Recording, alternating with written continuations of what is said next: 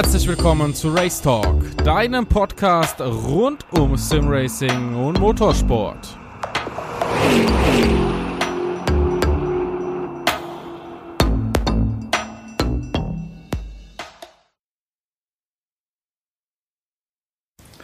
Damit herzlich willkommen zur nächsten Race Talk Folge. Wie man sieht, sind wir bei G2 Esports. Also wir haben es nach Berlin geschafft. Vielen Dank für die Einladung, dass ihr mich eingeladen habt zum Podcasten.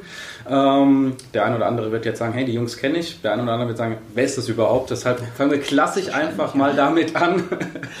Stellt euch am besten vor und gerade einfach mal, was ihr bei G2 macht und beziehungsweise was G2 äh, und Simracing zu tun hat. Das kann man ja so ein bisschen in einem Ding darstellen. Die entscheidet. Ich, ich, glaube, die Jungs, die uns kennen, die kann man wirklich als Oldschool bezeichnen, zumindest wenn sie uns als Simracer kennen. Also wir sind auf jeden Fall die Boomer. Also ich bin Danny Engels, früher vielleicht mal bekannt als Husky, lange Zeit, äh, um genau zu sein, fünf Jahre bei SK Gaming, auch als Simracer aktiv gewesen. Durch wirklich alles, was wir damals hatten, von Live for Speed über Racer 7 äh, bis zu iRacing auch ein bisschen und dann auch Schande über mich äh, zu Need for Speed gewechselt. aber alles, was, was vier Räder hat und ein bisschen mit Lenkrad zu steuern, das war auf jeden Fall meins in der Zeit. Und habe dann mittlerweile die Position gewechselt, bin offiziell Head of Team Operations in G2 Esports. Das heißt, ich kümmere mich wirklich um alle Teams, die wir in G2 haben, von League of Legends bis auch hin zu Simracing natürlich und strukturiere unseren Erfolg sozusagen. Der Mann hinter dem Erfolg. Genau. Einer der Leute. Du meinst, du meinst die P2s.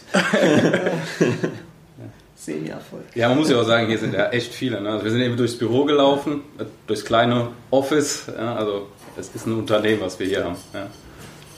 Jawohl, ähm, ähm, ich bin sozusagen noch eine Generation vor Danny eigentlich. Also ich bin äh, Nils Naujoks. Manche kennen es, manche nicht. Mehr wahrscheinlich nicht. Bin damals unter dem Namen Nylon äh, gefahren, vor allem Live for Speed in der ESL Pro Series damals. Das ist so mein hauptsächlicher Hintergrund vom Simracing. Natürlich auch immer mal alle anderen Spiele oder so. Ähm, aber da war ich eigentlich jetzt so mehrere, ja, fast, eine, fast zehn Jahre raus oder so. Und jetzt mehr oder weniger durch Zufall, als Danny nach Berlin gekommen ist für G2, haben wir uns irgendwie öfter gesehen. Und ähm, mit dem, was er eben gerade schon gesagt hat, dass er so viele andere Aufgaben jetzt auch in dem, ähm, ja, in dem Unternehmen hat, ja. äh, braucht er halt jemanden, der sozusagen seine Sim-Racing-Rolle übernimmt. Und ähm, das passte irgendwie ganz gut Anfang des Jahres. Und da habe ich dann spontan mal gesagt, okay, ich. Kann einer auch schlimmer treffen, oder? Äh, das auf jeden Fall. Es ist, ähm, also auf jeden Fall schlimmer, geht immer. es ist, ähm, ich glaube, es war, ich glaube auch nicht, dass wir, nein, wir hatten auch keinen holprigen Start oder sowas, sondern ähm, es war, glaube ich, dann doch mehr zum Thema Simracing, was es gab, als mir bewusst war am Ende. Also es ist doch größer gewachsen in der Zeit, wo ich nicht da war. Mhm. Und ähm, ich glaube, bin jetzt nach einem Jahr aber wieder ziemlich gut drin und kann das, denke ich, gut abdecken.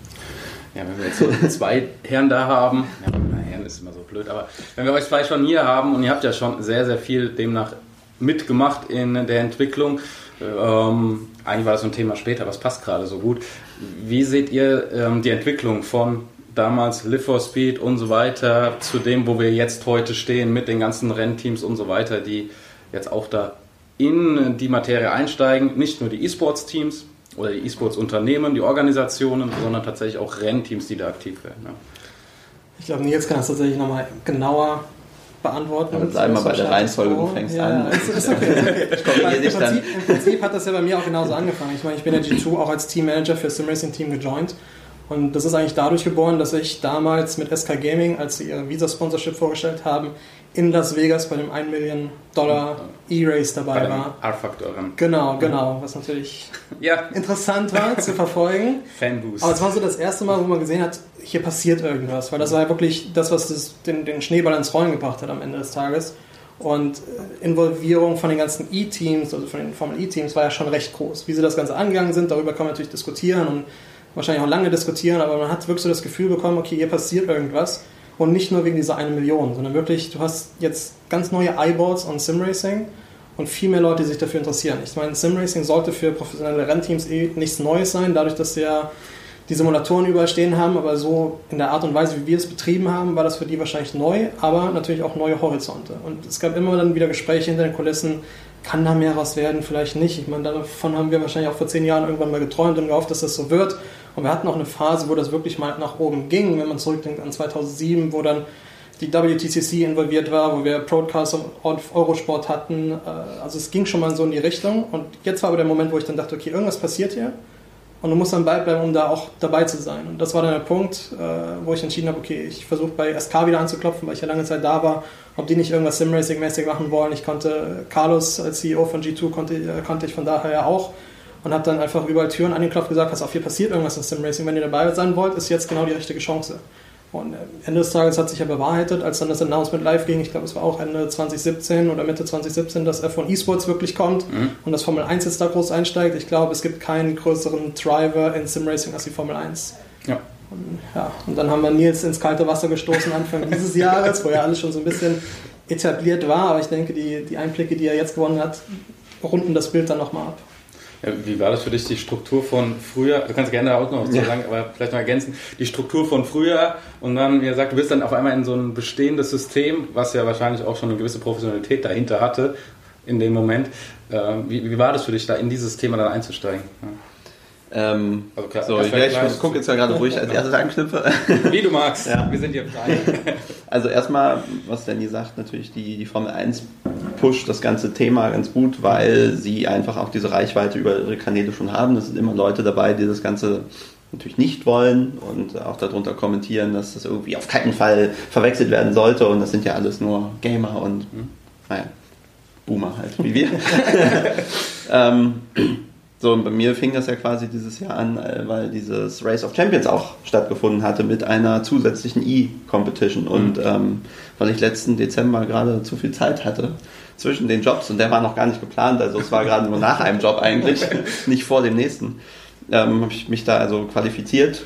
War sozusagen, man musste nur zu Hause seine Runden drehen und mhm. die schnellsten Runden haben eben gezählt. Und das äh, war etwas, was ich offenbar noch konnte. Und ähm, bin dann allerdings nur über eine Wildcard, aber wie auch immer, war dann eben in Mexiko bei dem Race of Champions, wo wir dann ja quasi die Woche gemeinsam waren, um ja, da Spaß zu haben und ähm, zu gucken, was, was daraus so wird. Und im Zuge dessen, weiß nicht, hat's, weiß gar nicht, ob du mir das da schon angeboten hast, ob ich das machen äh, soll. Ich glaube, da kam der Gedanke auf jeden Fall, mhm. ja.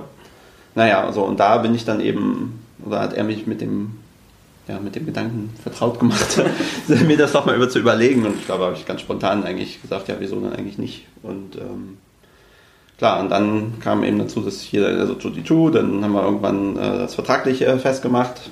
Halbwegs.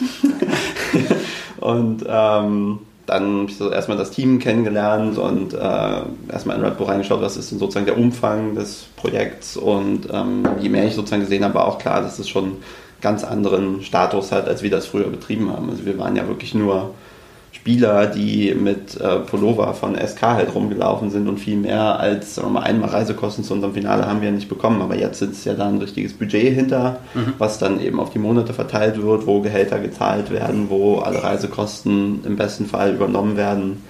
Und ähm, also da hat eine extreme Professionalisierung einfach stattgefunden im Vergleich zu dem, was wir damals gemacht haben. Zumindest was, sagen wir mal, das Management im Hintergrund angeht und was die Kommerzialisierung angeht. Ich würde jetzt sagen, bei den Fahrern sehe ich noch Nachholbedarf. Inwiefern? Ähm, also ich, ich, habe den Eindruck, dass wir, die das damals so als Hobby gemacht haben und einfach vielleicht Autonarren waren, nochmal ein ganz anderes Interesse, vielleicht waren wir auch einfach schon älter, ein anderes Interesse für diese, die Technik in den Autos hatten. Und ich weiß, okay. dass viele Leute, mit denen wir gefahren sind, die waren auch irgendwie Ingenieure mhm. oder anderweitig. Okay äh, auf einem hohen Bildungsgrad und konnten halt, sagen wir mal, Setups irgendwie gut bauen, gut analysieren und die ganze Physik in dem Spiel versucht zu verstehen und sowas. Und unsere Jungs sind jetzt halt einfach, äh, die fangen mit 13 an. Ein Gamer. Und ähm, ja, und haben teilweise auch einfach gar, noch gar nicht die Zeit gehabt, so einen Bildungshintergrund aufzubauen und äh, haben dann natürlich auch in Sachen Auto verstehen, Setup selber bauen, nicht zwangsläufig die gleichen Möglichkeiten. Ja. ja aber das ist äh, das, was wir versuchen zu pushen, weil das halt, das gehört halt dazu einfach. Ne? Das, nur das Fahren reicht nicht. Ja, Physik in der Schule kommt halt dann erst nochmal richtig zum Tragen. Ne? Ist, ist ja nichts anderes als Physik, so ein Setup-Bau. Ja. Genau, ne? also es, ist, es, es ist Mechanik, es ist Aerodynamik und ja. dann ist es natürlich von Spiel zu Spiel unterschiedlich, ja. was denn tatsächlich wie simuliert wird und im Zweifel muss man halt auch verstehen, wo das Spiel falsch liegt, um das Auto entsprechend der sag mal, virtuellen vorhandenen Physik zu benutzen. Und das verstehen ja auch ganz viele nicht. Das ist auch so ein ganz wichtiges Thema, dass man ja nicht unbedingt versucht, wie in der Realität zu fahren, was ja die vielen realen Teams immer denken oder die, die Motorsportler, die einsteigen, denken immer, ja, du musst genauso fahren, wie du die Strecke in der Realität fährst. Aber selbst bei Simulationen wie iRacing oder A-Factor gibt es ja auch nochmal kleine Kniffe, die du einfach wissen musst, um dann eine schnelle Rundenzeit zu fahren. Ne? Und das ist die Kunst. Ja, also nicht die Physik Ja, überlisten, wir hatten sondern das- die Software überlisten. Wir hatten Ja, das ja. coole Beispiel vor kurzem erst, ähm, was tatsächlich, tatsächlich noch niemand weiß, aber wir stecken natürlich auch den einen oder anderen Simracer von uns in den richtigen Red Bull Racing Simulator. Da kurz ergänzend, ihr setzt für Red Bull oder ihr Genau, vielleicht fangen das wir damit Team, an. genau. Genau, das, das wäre im Prinzip G2 zwar Simracing Vergangenheit haben, aber mittlerweile arbeiten wir im Prinzip mit Red Bull Racing zusammen und operieren offiziell das Red Bull Racing E-Sports Team für Red Bull Racing halt. Genau. Und basierend darauf sind wir natürlich dafür zuständig, das Daily Management von den Fahrern zu übernehmen, die wir halt in G2 haben, die aber offiziell Red Bull Racing repräsentieren. Und da hatten wir jetzt auch die Chance, dass wir SimRacer in den recht, richtigen F1 Simulator von Red Bull Racing reinsetzen. Und da hat man schon so kleine Sachen gesehen. Also was besonders stecken geblieben ist, wahrscheinlich so diese Last Peak auf der Bremse äh, von dem Simracer, der dann in dem echten Formel 1 Simulator war, weil das anscheinend so mit der Kniff in iRacing war, gerade was Porsche angeht, um das Auto wirklich um die Kurven zu bekommen, dass er halt eher über Gas und Bremse das Auto steuert, wohingegen im echten Leben du willst halt eigentlich nur durch, durchcoasten. Also im Prinzip entweder bremsen, coasten oder Gas geben, aber nicht alles gemeinsam. Und das sind halt so die, diese, diese Bad Habits, die die Jungs natürlich auch im Spiel lernen, aber diese dann im Spiel natürlich auch besser und schneller machen, die dann nicht eins zu eins auf die echte Welt transferiert werden können. Das sind wirklich schon so Kleinigkeiten, die man natürlich dann auch wissen muss. Ja. Wie war das, so einen Simulator dann mal in echt zu sehen? Wir kennen ja im Simracing immer nur die kleinen Simulatoren. Ihr habt ja auch draußen welche stehen. Äh, Wie ist es dann so, vor so einem F1-Simulator zu stehen?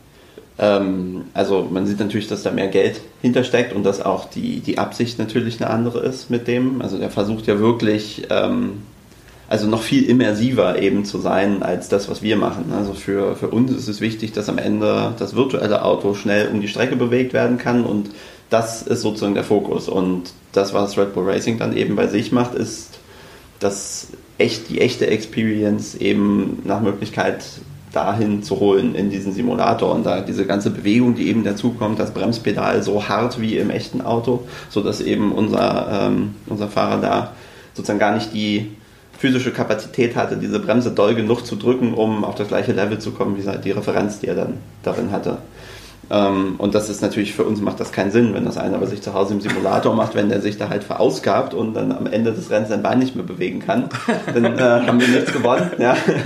Darum stellt das jeder Fahrer für sich natürlich so ein, wie er am besten die Bremse bedienen kann, unabhängig davon, ob das jetzt an der Stelle realistisch ist oder nicht. Wie ist die Kommunikation, wenn ihr da schon dort wart vor Ort? Ist da auch eine gewisse ähm, Kommunikation zwischen dem realen F1-Team und euch da oder wie läuft das da? Oder tauscht man sich da aus? Wie, wie funktioniert das? Oder war das tatsächlich nur eine Einladung?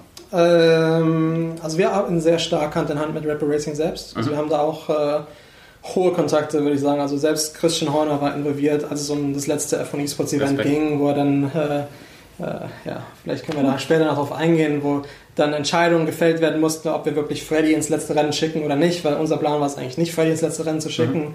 Aber er war auf einmal dann doch Führender in der, in der Driver Championship und äh, es war alles so, so last Minute Decision. Also das zeigt schon, wie stark E-Sports eigentlich in Red Bull Racing involviert sind. Und wir arbeiten auch mit CMO und Head of Partnership und allen möglichen Okay. Leuten zusammen, weil die auch alle super stark interessiert sind, was dieses E-Sports überhaupt ist. Für die ist das natürlich auch alles Neuland. Das heißt, für die ist es auch gerade im ersten Jahr, wo wir es jetzt zusammen machen, eine Learning Curve. Äh, Die werden auch vieles wahrscheinlich so mitgenommen haben aus dem Jahr, was wir natürlich auch alle gemeinsam verbessern können, sodass E-Sports für Red Bull Racing am Ende des Tages auch ein fester Bestandteil von dem Rennsportteam ist, dass sie halt diesen virtuellen Motorsport wirklich auch als Teil ihrer Red Bull Racing Brand identifizieren. Ja, neue Zielgruppe. Red Bull eh ja immer mit den Trendsportarten unterwegs. Das ist Ja, auf jeden Fall ein definitiv. interessanter Weg. Ja. Ja, wir können sich einig was abschneiden von dem Gedankengut. Also ich finde auf jeden Fall so, weil ich sag mal, ich bin nicht externe, aber sag mal, ich bin noch nicht so lange dabei wie du. Du hast ja sozusagen schon vor meinem, meinem, bevor ich begonnen habe, hast du ja schon das alles in die Wege geleitet und so. Also die, bevor das Projekt anfing, gingen ja einige Gespräche voraus, ne? Also bist du länger dabei, also ich deswegen extern. Ähm, man sieht auf jeden Fall, dass, würde ich sagen, Red Bull das längerfristig denkt oder Red Bull Racing das längerfristig denkt, einfach wie vorsichtig sie sind, da irgendwelche Entscheidungen zu treffen, Sponsoren irgendwie anzusprechen und ähm, zum Teil haben sie vielleicht so ein bisschen ihre Approaches aus der echten Formel 1, die nicht zwangsläufig im virtuellen äh, funktionieren, wo dann die Marken, mit denen sie sprechen, sagen, ja, nee. ähm, aber grundsätzlich merkt man, dass sie, wenn sie das machen, eben richtig machen wollen und dass sie dann im Zweifel lieber erstmal die Füße stillhalten, bevor sie irgendwie vor, voreilig irgendwie agieren. Und das sagt für mich eigentlich oder zeigt für mich, dass sie das eben ernst meinen an der Stelle. Wie wichtig ist für euch, ähm, dass auch gerade da das Thema, dass ihr sagt, okay, wir brauchen jemanden, der Ahnung von dem Thema hat. Wenn wir jetzt einfach, einen, wie schon angeteasert von dir, wenn wir ein Rennteam haben, was einfach seinen Stiefel versucht durchzudrücken, ähm, das funktioniert ja nicht. Ja. Ähm, oder wenn wir ein reines E-Sports-Team haben, das wird ja in meinen Augen auch nicht funktionieren, ist ja nochmal eine ein bisschen anders. Wie, wie seht ihr, wie wichtig ist das?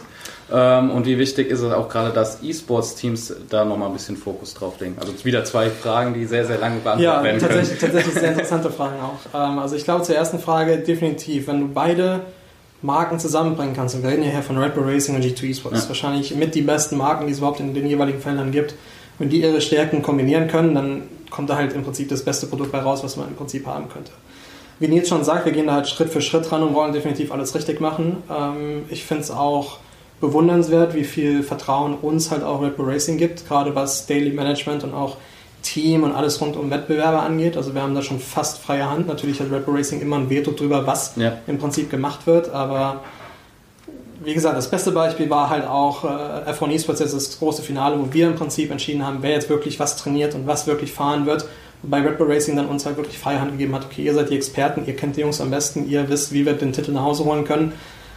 Ihr macht euer Kram und wir versuchen euch so bestmöglich dabei zu unterstützen, wie es geht. Und genauso funktioniert es auch andersrum, wenn Red Bull halt die, die kommerzielle Seite übernimmt, müssen wir natürlich mit unserem Input genauso on point sein, damit äh, Red Bull natürlich auch das dementsprechend nach außen verkaufen kann, was das Projekt überhaupt beinhaltet oder was im Prinzip unsere Pläne sind. Und das ist ja auch das Spannende jetzt. Äh, zwischen beiden Welten, dass wir halt vorausdenken müssen, wie wird denn jetzt 2020, wie wird denn 2021, wie wird die Zukunft überhaupt, wissen wir überhaupt, was im Simracing passiert.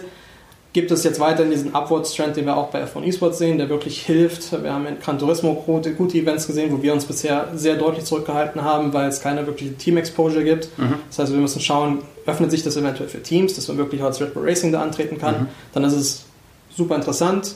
Für Fahrer wäre es natürlich schön, wenn sie da auch Preisgelder drin haben, damit sich das für die natürlich auch lohnt das sind halt alles so, was noch im Sim-Racing zumindest, wenn wir E-Sports reden, alles sehr vage ist. Also wir können schwer vorausschauen.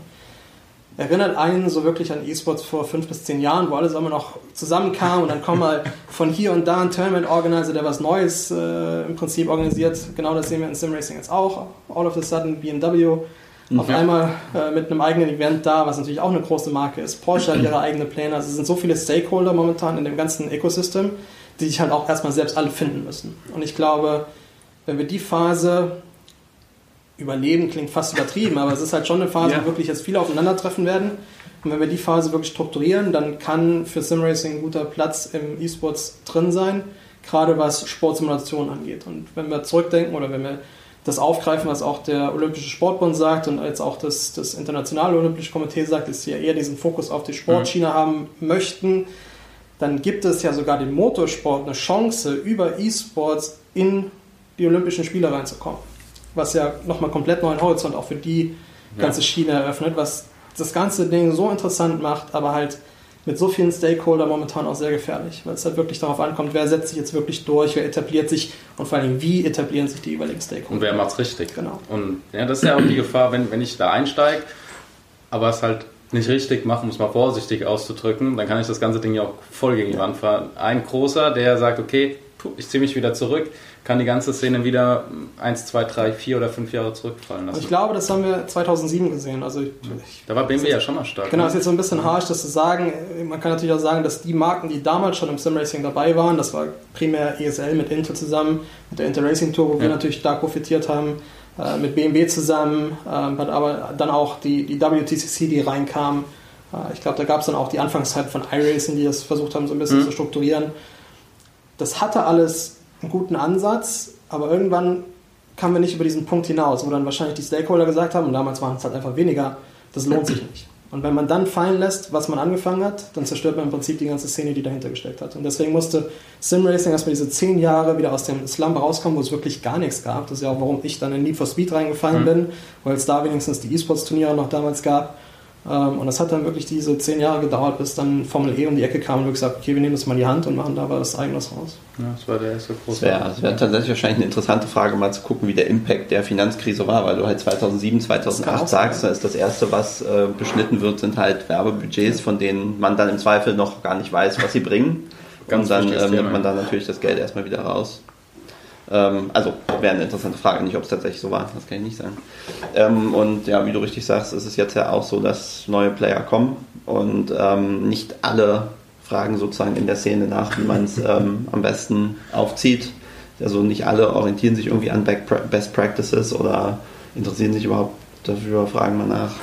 Ähm, und die laufen dann natürlich Gefahr, sich da die Finger zu verbrennen und das im Zweifel auf Simracing zu schieben, statt das bei sich selber zu sehen. Ähm, darum, ja, ist eben immer so ein bisschen heikel mit, mit neuen Playern, die dann auch äh, das natürlich, sagen wir mal, große Konzerne aus der Automobilindustrie, die sehen das natürlich für sich als Marketing.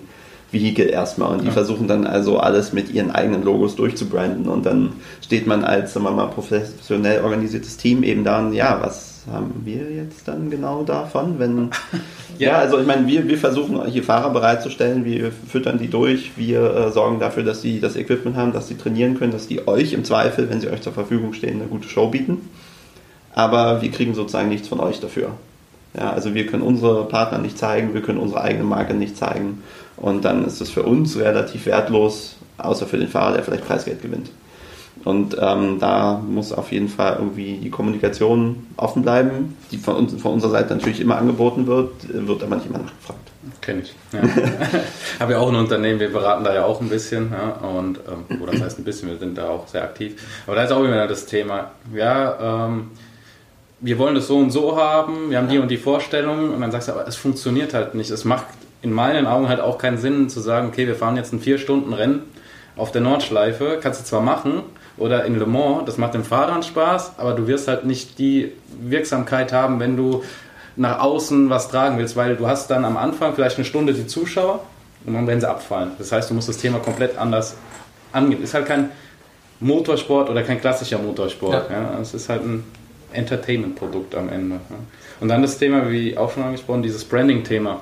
Das verstehen auch viele nicht, wo ich sage, ja, es ist halt wichtig, dass du den Leuten die Möglichkeit gibst zu branden erstmal macht es das schöner und ihr sagt ja auch, ohne Branding funktioniert es halt nicht. Ja, im Prinzip muss sich das, das, die Denkweise einfach so in der Art ändern, dass wir zusammen an einem Produkt arbeiten müssen. Ja. Weil am Ende des Tages musst du halt ein Ökosystem schaffen, wovon wirklich alle profitieren. Nur dann kann das auch zusammen groß werden. Wenn nur ein Player daraus was nimmt, dann warum sollen die anderen irgendwas da rein investieren? Und äh, das ist im Prinzip ja auch der Prozess, durch den generelles E-Sports auch gegangen ist. Ich meine, vor 15 Jahren war das auch ganz anders. Da musst du auch wieder schauen, wie auf dem Markt überlebt. Aber mittlerweile hast du halt die gewissen Franchise-Systems, wo Publisher und Teams zusammenarbeiten und viel mehr Power shiftet auch mehr und mehr auf die Teams, weil das sind halt die, die, äh, die Nenner, die du in den Produkten eigentlich hast. Überall, wo die Marken VG2 auftauchen, wo Fnatic auftaucht, wo Cloud9 auftaucht, wo 100 Thieves auftaucht, da kommt auf einmal deine, deine Fanbase auch mit hin. Und das ist halt das, wo wir im Simracing wahrscheinlich auch noch hingehen müssen, dass sich alles in so eine Richtung verschiebt, wo äh, wir alle zusammenarbeiten, auch zusammen überlegen, was ist denn überhaupt gut als Produkt und Teams müssen da auch deutlich offener sein und müssen die Business-Seite von Tournament Organizer verstehen und alles andere verstehen. Und das, das ist das, was ich meine. Ja. Momentan kommen so viele zusammen auf den Markt und wir müssen halt diese Phase überleben und schauen, dass wir uns gemeinsam in eine Richtung strukturieren, sodass es auch gemeinsam wachsen kann. Ja, das ist ein ganz wichtiger Punkt. Man hat dann die Tournament-Anbieter, die halt nur die Business-Seite sehen und die Simracer-Seite komplett rauslassen und die anderen. Und andersrum genauso. Ja. Es fängt, fängt, schon beim Essen an. Das ist so die Erfahrung. ja, das, da haben wir die Erfahrung gemacht bei einem Event. Bei uns gab es gutes Essen, was zu trinken und das die ganze Zeit. Die Fahrer waren mega glücklich. Ja, gab auch ein bisschen Preisgeld, ne? 4.500 Euro für den Sieger. Aber ähm, muss man trotzdem sagen, die, die waren glücklich. Dann waren wir auf einem anderen Event, da gab es halt kein Essen oder nur ja, mittelmäßiges Essen und dann war das Event halt nicht gut. Ja. Ja, obwohl es halt vom Umfang her auch nicht verkehrt war ne? und wie die aufgezogen wurden, die Sachen. Aber das ist halt. Ja, da kommen auf jeden Fall viele Faktoren ja. zusammen. Und da ist Sim Racing halt einfach noch unerfahren und muss dann gemeinsam lernen, würde ich mal sagen. Ja, also was mir zum Beispiel noch fehlt, ist, dass sagen wir, mal, die Teams untereinander zum Beispiel gemeinsame Standpunkte entwickeln gegenüber, sei es jetzt Formel 1 mit dem Ausrichter Gfinity oder eben mhm. wer auch immer die Beteiligten sind, die da Entscheidungen treffen. Ne? Und dass, dass man als Team irgendwie oder als Teams gemeinsam auftritt an der Stelle. Ne? Und dann haben wir natürlich im Simracing auch das Problem, dass wir teilweise eben so, sagen wir mal, größer operierende Teams wie jetzt Red Bull Racing, die versuchen alle Spiele abzudecken oder eben Williams, die das ähnlich machen ähm, ich weiß gar nicht, wer da noch sozusagen Player in allen Spielen versucht zu sein, gibt es eigentlich gar nicht mehr so viele. Ne? Von den Racing sauber, nimmst auch Genau, so sauber, ja. So, also sagen wir, es gibt so ein, so ein paar wenige, die jetzt vor allem dann auf Meier zu Formel 1 Teams gehören, die versuchen alles abzudecken. Ähm, wir sprechen natürlich auch so ein bisschen untereinander, aber wir sind als drei Parteien meistens ja dann doch noch in der Unterzahl gegenüber der Gesamtheit der in der Liga teilnehmenden ja. Teams oder so. Und dann gibt es halt viele dieser aus dem Sim-Racing kommenden Teams, die diese ganze Professionalisierung gar nicht so richtig mitmachen, die sich auch nicht dafür interessieren, solche Gespräche zu führen oder so. Und dann ist es recht schwierig, mal zu sagen, ja, wollen wir uns nicht mal zusammensetzen, gemeinsame Positionen entwickeln? Dann kriege ich nur zurück, ja, also das interessiert uns gar nicht. da muss ich natürlich sagen, für die Teams ist es auch super schwer, weil wir sind in einer luxuriösen Position, wo wir das also noch einen Job betreiben können. Und es gibt halt noch so viele auch richtig gute Teams, die das wirklich auf Hobbybasis betreiben, so wie wir es früher auch getan haben. Und für die ist es natürlich schwer, noch mehr Zeit da reinzustecken, um das wirklich in die Professionalität zu bekommen. Aber das geht genau auch darauf zurück, weil genau diese Teams müssen am Ende des Tages davon profitieren, wenn sie da Zeit reinstecken. Und das ist momentan halt im Sim Racing noch nicht so gegeben. Ich habe da auch während einem 24-Stunden-Rennen hatten wir eine Stunde Zeit, weil da nichts los war, haben wir das Thema auch angerissen. Viele verstehen auch gar nicht, was das für einen Vorteil hat, wenn man sich engagiert und wenn das sogar in eine professionelle Schiene läuft. Weil die sehen immer nur, ja, dann fallen wir hinten runter. Mhm. Aber dass natürlich da viel mehr dranhängt, dass wenn da finanzielle Mittel reingehen, wenn es kommerziell wird, wenn wir zu, ihr kennt es ja äh, zu gut, allein wenn wir fünf Jahre zurückgehen, wie viele Simulatorenanbieter hatten wir denn? Wie viele Gestelle konntest du kaufen? Wie viele Lenkräder konntest du kaufen? Mhm. Zu welchem Preis?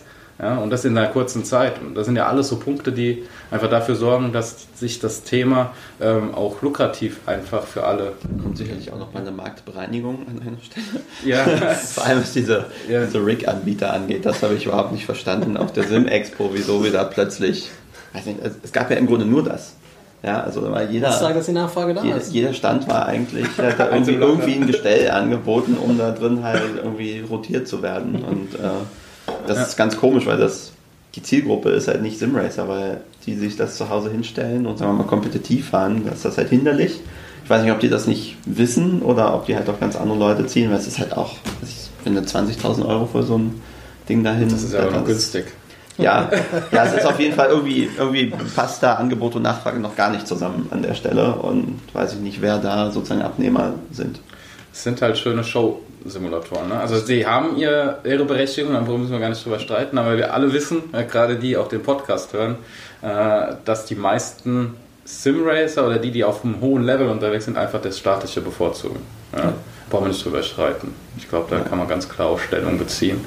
Weil es ist ja einfach so. Ja, das war, auch wenn wir vorhin das Thema BMW hatten, das war gut. Die hatten zum Beispiel keine Motion-Simulatoren da, sondern die hatten ja die statischen von Fanatec da und dann waren die meisten auch echt extrem glücklich. Ja. Gut, über Fanatec Hardware streiten wir dann auch wieder. Du kannst halt nie jedem recht machen. Also ja, hier darf man den Namen ja auch nicht so groß sagen. Ja, ich habe im Nachgang. Es gibt ja auch noch andere Hersteller, Logitech zum genau. Beispiel, genau. Was ja, ich, ich empfehlen kann, anfangen will, weil und G25, G29 ja. perfekt. Und da bin ich immer noch bei dir. Ja. G, G27 und das nicht mal neu, sondern gebraucht. Ja. Gibt es ja auch nicht mehr neu. Ja. Ja.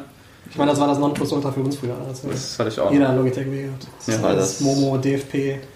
Und dann G25 war die Revolution für uns alle, Jetzt fehlt mir das lateinische Pendant, was war auch das einzige. das einzige gut. Das muss man sagen. Alles, ja. Schließe ich mich an. Ja. Ich habe auch, ich habe am 27er dann angefangen irgendwann. Ja. Also von daher. Gut, Ja, da müssen wir jetzt vorsichtig sein, nicht, dass wir hier nachher alles rauscutten müssen oder wegpiepen. Also für das äh, Race of Champions hatte ich mich auch mit dem Logitech qualifiziert, also es reicht vollkommen aus. Ja, es gab ja viele Simracer, die auch bis vor kurzem noch, also vor zwei Jahren bei der Weltspitze mitgefahren sind ja, und dann einfach nur. Und das beste Beispiel Rudi van Boren, den wir damals auch als Start in G2 Simracing im Prinzip hatten, bevor mhm. er zu World Fastest Gamer gegangen ist. Der war da auch noch Die Hard Logitech-User äh, und zeigt auch, wie gut du im Prinzip mit der Hardware sein kannst. Ja. Es ist halt einfach so, dass es mittlerweile im Ökosystem einfach geschiftet ist, dass Fanatec so viele Tournaments sponsert, dass es halt dann auch für den Fahrer natürlich vorteilhaft ist, sich darauf einzugewöhnen. Ja. Gerade F1, ne? Ja, genau. Mhm. so, Hardware, Hardware ist im Sim-Racing einfach noch ein, ein leidiges Thema, weil es ist mal, im gesamten Gaming-Bereich sicherlich die komplizierteste Hardware, die teuerste Hardware ähm, und es ist damit dann ist es am Ende halt einfach auch die fehleranfälligste Hardware. Das ähm, sagen, betrifft Logitech tatsächlich nicht, mhm. weil sie da einfach äh, in Großserie äh, ein relativ stabiles Produkt haben. Aber wenn wir jetzt eben auf die Turniere gehen, dann ähm, ist das alles noch auf Manufakturlevel und ähm, man merkt das eben auch, dass ähm, naja, wir mussten relativ viel mit Hardware Reparaturpausen einlegen oder Hardware-Wechselpausen ja. und ähm, es hat ein bisschen gedauert, bis jetzt in F1 Esports die Saison dann sozusagen ja, Kinderkrankheiten, wo, wo alle Beteiligten verstanden haben, wie man mit der Hardware umgehen muss und wie viel man bereitstellen muss, um am Ende sicherzustellen, dass das Turnier brauchbar ablaufen kann. Ja, aber es ist, glaube ich, auch normal. Ne? Also die Hardwarehersteller, die lernen ja auch, ne? also da darf man denen nicht mal einen Vorwurf machen, ja? die haben ja eigentlich eine andere Zielgruppe und dann haben die auch andere ähm, Wege, um das Ganze abzuwickeln und am Ende ja, ist so ein Event halt auch ein gutes Lernen. Ja, also man, muss sie, man muss sie dafür loben nochmal, dass sie auch nach unserer anfänglich dann doch deutlichen Kritik, weil eben wirklich, wir hatten nur besonderes Pech mit einem unserer Fahrer, dass da also mhm. wirklich gar nichts ging und dann wurde das Lenkrad getauscht und die Pedale getauscht und es hat einfach nichts funktioniert und dann kamen noch PC-Probleme dazu. Musste man sozusagen differenzieren, mhm. wo da ja, einzeln die Probleme waren, aber am Ende haben sich halt alle bemüht, insbesondere dann eben auch die Hardware-Anbieter, das für die nächsten Events aus dem Weg zu räumen. Ich glaube, jetzt zum Schluss war es dann eben auch deutlich weniger an Problemen und wir konnten uns mehr auf die Competition selbst fokussieren. Wie ist das für euch jetzt, wenn man so anfängt? Ihr kommt ja auch noch aus dem alten Bereich ähm, mit 144 Hertz oder 200 irgendwas Hertz Monitoren?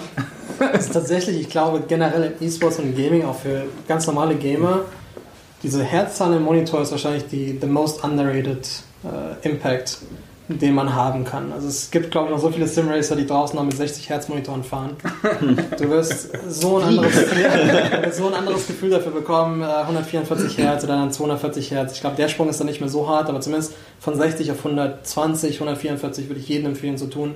Äh, macht dich einfach viel, viel smoother on track. Und tatsächlich war es auch so, dass in der Vergangenheit F1 eSport zum Beispiel auch nur auf 60 Hertz gelaufen ist. Und alle Fahrer, alle Teams haben so hart dafür gepusht, dass es halt geupgradet wird, weil es halt nochmal so ein anderes Feeling ist, wenn du zu Hause auf High-End-Hardware trainierst und dann im Prinzip downgraded wirst auf 60 FPS am Ende des Tages. Ähm, und das hat aber halt auch andere Implikationen mit gewisser Hardware und Splitter, die da verteilt werden müssen für TV-Bild mhm. und so viele Feeds, dass es halt erstmal nicht machbar war, aber das hat Gfinity wirklich dieses Jahr gelöst und die Jungs hatten 120 Hertz und ich glaube, jeder war happy damit. Also jeder war definitiv happy damit. Wahrscheinlich den größten Upgrade, den sie da haben machen können. Und deswegen würde ich jedem empfehlen, da ein Auge drauf zu legen, wer halt noch mit 60 Hertz fährt, mal reinzuschauen. Definitiv ein gutes Upgrade. Aber ansonsten, ja, weiß nicht, wir können wahrscheinlich coole Stories erzählen, wie wir früher ins Giga-Studio, für die Leute, die Giga noch kennen, Giga, das ins Giga-Studio gegangen sind für, ich glaube, das war auch mein erstes ESL Pro Series Final und also wir schon mein letztes. Ja, natürlich, wo wir da angekommen sind und die Tische auf einmal 10 cm dick waren und wir aber dann mit unserem Logitech-Lenkrad da nichts dran schrauben konnten. Also wir mussten uns erstmal Säge besorgen, um die Tische zu sägen, die dann auch noch Jahre benutzt wurden. Man hat es immer schön gesehen auf den Giga-Streams. Äh, das waren halt unsere Probleme. Wir mussten irgendwie an den Schreibtisch und Lenkrad an den Schreibtisch war unser Problem. Und jetzt gibt es halt so viel mit dieser ganzen Hardware von, von Rigs über Triple Screen, Ultra Wide Screen, unfassbar Trillionen Auflösungen. Überfordert mich auch manchmal, weil alles, was du brauchst, ist im Prinzip ein Schreibtisch, ein PC und du kannst Simracen. Aber je mehr man natürlich da reinstecken kann, desto schöner wird es wahrscheinlich für Simracen. Bevorzugte Variante, Triple, Single oder Wide Screen? Für mich persönlich, wenn ich nochmal Simrace, dann nehme ich einfach Oldschool und setze mich an den Schreibtisch oder vielleicht einen Rigs, die wir halt hier vorne stehen haben, mit normalen Single-Monitoren, das reicht. Ich habe schon Triple Screen selbst erlebt, ist natürlich schön und du hast einen viel weiteren Blick mhm. natürlich auch um dich drumherum. Ähm, aber zumindest wir, wenn wir zurückgehen auf die Competitive Schiene und was wir im Prinzip machen, versuchen wir uns halt darauf zu fokussieren, was die Jungs im Event brauchen. Mhm. Wenn wir zum Beispiel F1 Esports als Beispiel nehmen, da gibt es ja das bestimmte Fanatec-Setup, was wir da haben, auch mit einem gewissen Monitor, ähm, auch nur Single Screen wegen dem, wegen dem Platz. Und wir haben halt versucht, den Jungs bestmögliche Vorbereitung zu geben, indem wir nämlich ein Bootcamp geschafft haben, wo genau diese Rigs Genial. eins zu eins hingestellt werden, damit die Jungs auch genau auf der Hardware trainieren können. Und wir gehen auch so ins Detail, dass wir sagen, okay, wir wollen auch genau den gleichen Bildschirm haben. Weil selbst wenn sich der Bildschirm ein bisschen anders anfühlt, das kann halt deine Zehntel sein, die du irgendwo verlierst. Das heißt, wir haben da wirklich eins zu eins auch mit Support von, von den jeweiligen Sponsoren äh, die Rigs hinstellen können, fünf Stück tatsächlich ins Twickenham Stadium, was auch somit das größte Stadion in, in äh, England, glaube ich, ist. 80.000 oder so. Ja. Also das war auch sehr, sehr beeindruckend und die Jungs haben es Aber wir sind nicht auf dem Grün gefahren. Noch nicht. Dann haben wir sie halt jedes, vor jedem F1 Esports Event eine Woche dahin gepackt und trainieren lassen auf genau der Tournament Hardware. Also das ist der Fokus dann für uns. Und dann interessiert es auch niemanden, ob du Triple Screen hast oder nicht, ja. weil du versuchst halt nur so schnell wie möglich zu sein auf der Hardware, die du brauchst am Ende des Tages. Wie ist es für dich? Persönlich, was bevorzugst du oder ist es dir am Ende Also, wenn ich jetzt sozusagen als Hobby denke, dann ja. würde ich jetzt, glaube ich, auch Richtung Triples mittlerweile gehen. Ähm, einfach weil ich weiß gar nicht, wie wir das früher angestellt haben, um ehrlich zu sein, weil unsere Monitore waren ja deutlich kleiner. Ich könnte jetzt nicht mal mehr. 17 Zoll. 15 15 Zoll. Ja, also ich weiß, ich wüsste nicht mal, wie ich ihn aufzeichnen soll, diese Größe, weil ich den Sinn dafür verloren habe. Ich könnte nicht glauben, wie klein es tatsächlich ist, vermutlich. Und ähm, wenn ich jetzt fahre, dann möchte ich gerne doch irgendwie links und rechts gucken und ich keine Ahnung, wie wir es damals gemacht haben, um ehrlich zu sein. Wie sieht es mit VR aus? Nope. Für Spaß, ja. Ähm, VR muss einfach noch Auflösung verbessern. Okay. Dann ist es okay, aber für, für uns ist es wahrscheinlich eher ein Spaßgimmick. Ja, also bis, bislang kein, sagen wir, kein, keine Competition sinnvolle Anwendung, weil also ich glaube, die Umgewöhnung dauert erstmal ein bisschen und ich weiß nicht, ob man tatsächlich ähm, mehr, mehr spürt dann vom Auto. Man muss überlegen, dass was wir als Simracer an Feedback aus dem Spiel bekommen, ist ja enorm reduziert, reduziert gegenüber der Realität. Wir haben ja sozusagen nur Audio als Feedback, also wir können irgendwie Motor hören, wir können die Reifen hören und in Kombination sozusagen, wenn die Räder durchdrehen, dann geht die Drehzahl hoch und man kann sozusagen das ausbrechende Auto schon vorher so ein bisschen ähm, ahnen und das gleiche oder sagen wir ähnliches Feedback kriegt man natürlich über das Bild wenn man eben sieht, okay, es hat sich jetzt irgendwie zu weit nach links bewegt, als es eigentlich sollte und äh, offenbar passiert irgendwas mit dem Auto, worauf ich reagieren muss. Und dazu haben wir, sagen wir mal, was eigentlich das Einzige ist, was aus der Realität kommt, dann das Force Feedback im Lenkrad, was natürlich niemals so schnell sein kann wie in der Realität, weil da ist es eben eine physische Verbindung vom Reifen zum Lenkrad und wir müssen da halt eine Berechnung vornehmen und dann eine, dann künstliche Kraft erzeugen, die das gleiche irgendwie nachstellt. Äh, was war die Frage? Ob VR gut ist. Ja, äh, genau, und ich glaube, dass diese, diese VR-Brille tatsächlich viel von diesem visuellen Feedback wegnehmen würde, weil man viel sozusagen auf Karosseriebewegungen achtet, die man, wenn man jetzt selber mit dem Kopf äh, viel rotiert, gar nicht mehr so wahrnimmt, oder beziehungsweise sich zumindest umgewöhnen könnte, bis man wieder erkennt, wie sich diese Bewegung jetzt, wie die zu interpretieren ist, um dann entsprechend darauf reagieren zu können. Also ich muss sagen, ich bin gerne VR gefahren. Ja, aber bin jetzt schnell. Nein. Warst du vorher schnell? Nein. Okay. Ja, Mittel, Mittelfeld. Ne, deshalb kommentiere ich ja. ähm, Die G-Runner-Karriere. ähm, Falls du das hörst, sorry. deshalb, äh, ich bin jetzt aber auch aufgrund der Frame-Probleme, weil ich tatsächlich manchmal 30 oder 29 FPS hatte. Mhm das hat man dann halt wirklich gemerkt. Ja. Bin ich dann wieder auf äh, Single Screen umgestiegen und es läuft halt anders. Ne? Aber es reicht. 27 Zoll Monitor, fertig. Ja, sag mal so, bei dem FPS tun sich ja nochmal ganz eigenartige Probleme auf, vor allem bei Spielen, die sozusagen auf Konsolen und auf PCs laufen. Und ich äh, nenne das Spiel jetzt nicht, aber gibt halt Spiele, die auch die Physikberechnung basierend auf den verfügbaren Frames machen. Und wenn du mehr Frames hast, werden plötzlich mehr Physikschritte mhm. berechnet. Und es kann natürlich sein, dass dann aus irgendeinem Grund plötzlich die Reifen heißer oder kälter sind als auf der Playstation zum Beispiel. Und dann stimmt irgendwas fundamental in diesem Spiel nicht. Und ähm, da gab es. weg von Simracing, oder? Ja, ja. nee, es ist ja, ja. ja, aber es so gehört dazu. gab jedenfalls einen Patch dann. Ja, Simcade. Ja, es gehört aber alles irgendwie zu dem Thema. Es ist ja wie überall, du brauchst irgendjemand, der erstmal einsteigt, weil keiner würde in Art Factor oder in iRacing einsteigen. Also wer noch nie was damit zu tun hat, der ist ja maßlos überfordert da drin. Und deshalb, du hast ja gewisse Schritte, die du gehst. In der Regel erstmal Controller, hey, macht Spaß, dann mhm. Lenkrad und dann fängst du an, jetzt suche ich mir die Competition. Ob du dann bei GT Sport endest, ob du bei F1 endest. Vermutlich ja. fängt man mit GT Sport tatsächlich an, ne? weil die ja. Playstation irgendwie doch weiter verbreitet ist als sagen wir mal, Sim Racing Ready Gamer PCs ja. oder so und das Spiel natürlich auch zugänglicher ist, weil es eben mit Controller spielbar ist und das so ausgelegt ist, dass du halt auch mal ein bisschen eine gewisse Toleranz beim Input hast und das Auto sich halt trotzdem irgendwie noch fährt oder so. Ne? Und von Gran Turismo könnten dann die Leute in die Szene sozusagen ausschweifen und sehen, ach, da gibt es ja noch. Gibt ja genug. Ja. Gerade die GT-Sportler damals von der GT Academy. äh, der Dani, der andere Dani. Ja. äh, Marc Gassner zum Beispiel, Philipp Schallenberg und die sind nicht alle heißen aus der Zeit, ne? Ja. Ja Das gut, ich so kenne den bisschen anderen anders Danny ja schon länger. Ja. Ja, ja, ja, Das war das auch das andere Phänomen, dass viele halt genau von den anderen Szenen auf GT sind, gerade wegen der Competition. Also da kamen auf jeden Fall beide Welten zusammen. Apropos Welten, da können wir jetzt auch nochmal einen, einen Sprung machen. Ähm, ihr macht ja nicht nur Red Bull Racing, sondern ihr habt tatsächlich ja auch noch G2, zumindest ein paar Fahrer. Ähm, und da seid Ein paar, genau. ja ein paar. Und einer oder ich weiß gar nicht, einer oder zwei, die fahren ja auch in der NESCA mit in dieser iRacing NESCA Series. Ähm, wie ist das für euch, dass man dann tatsächlich nicht nur mit Red Bull gegen reale Teams und Simracing Teams antritt, sondern auf einmal kommt und in der Ne- e-NESCA äh, oder in dieser Series, in dieser Peak Series tatsächlich gegen auch diese realen NESCA Teams fährt und sich da bewähren darf? Und das ist sogar gar nicht so äh, unerfolgreich, sondern sehr, relativ erfolgreich. Ja, definitiv. Also wir sind super happy mit dem, was wir in NASCAR dieses Jahr geschafft haben. Äh, Für uns ist es so ein bisschen das Standbein, um Simracing auch in G2 Esports am Leben zu halten, weil im Prinzip damit hat es ja alles begonnen. Um vielleicht noch mal ein bisschen für, für die Mhm. Zuhörer auch vorwegzugreifen. Ähm, Wir hatten ja den Start in G2 Esports mit im Prinzip Rudi van Buren, der uns gejoint ist, bevor er World Fastest Gamer wurde. Mhm. Was natürlich dann damit geendet ist, dass er natürlich dann zu McLaren durfte, weil das, das der, der Gewinn von der Competition war. Und sind ja dann übergegangen zu Cembolo Bassi als eigentlicher Eröffner für das Fernando Alonso-Projekt, was wir hatten, Mhm. das ja dann mittlerweile zum, zum Red Bull Racing-Projekt geworden ist. Und in dieser Fernando Alonso und Red Bull Racing-Zeit ist ja im Prinzip diese Marke G2, zumindest was Sim-Racing betrifft, komplett verschwunden Ja. was natürlich schade war und deswegen auch wir uns gedacht haben, gerade mit einem Sponsor wie Logitech, der natürlich auch naturelles Interesse daran hat, irgendwie im Simracing aktiv zu sein, dass wir irgendwas nebenbei machen müssen, aber für uns war auch immer klar, wir wollen nicht mit Bull Racing konkurrieren. Das Okay, wäre halt kompletter Interessenkonflikt.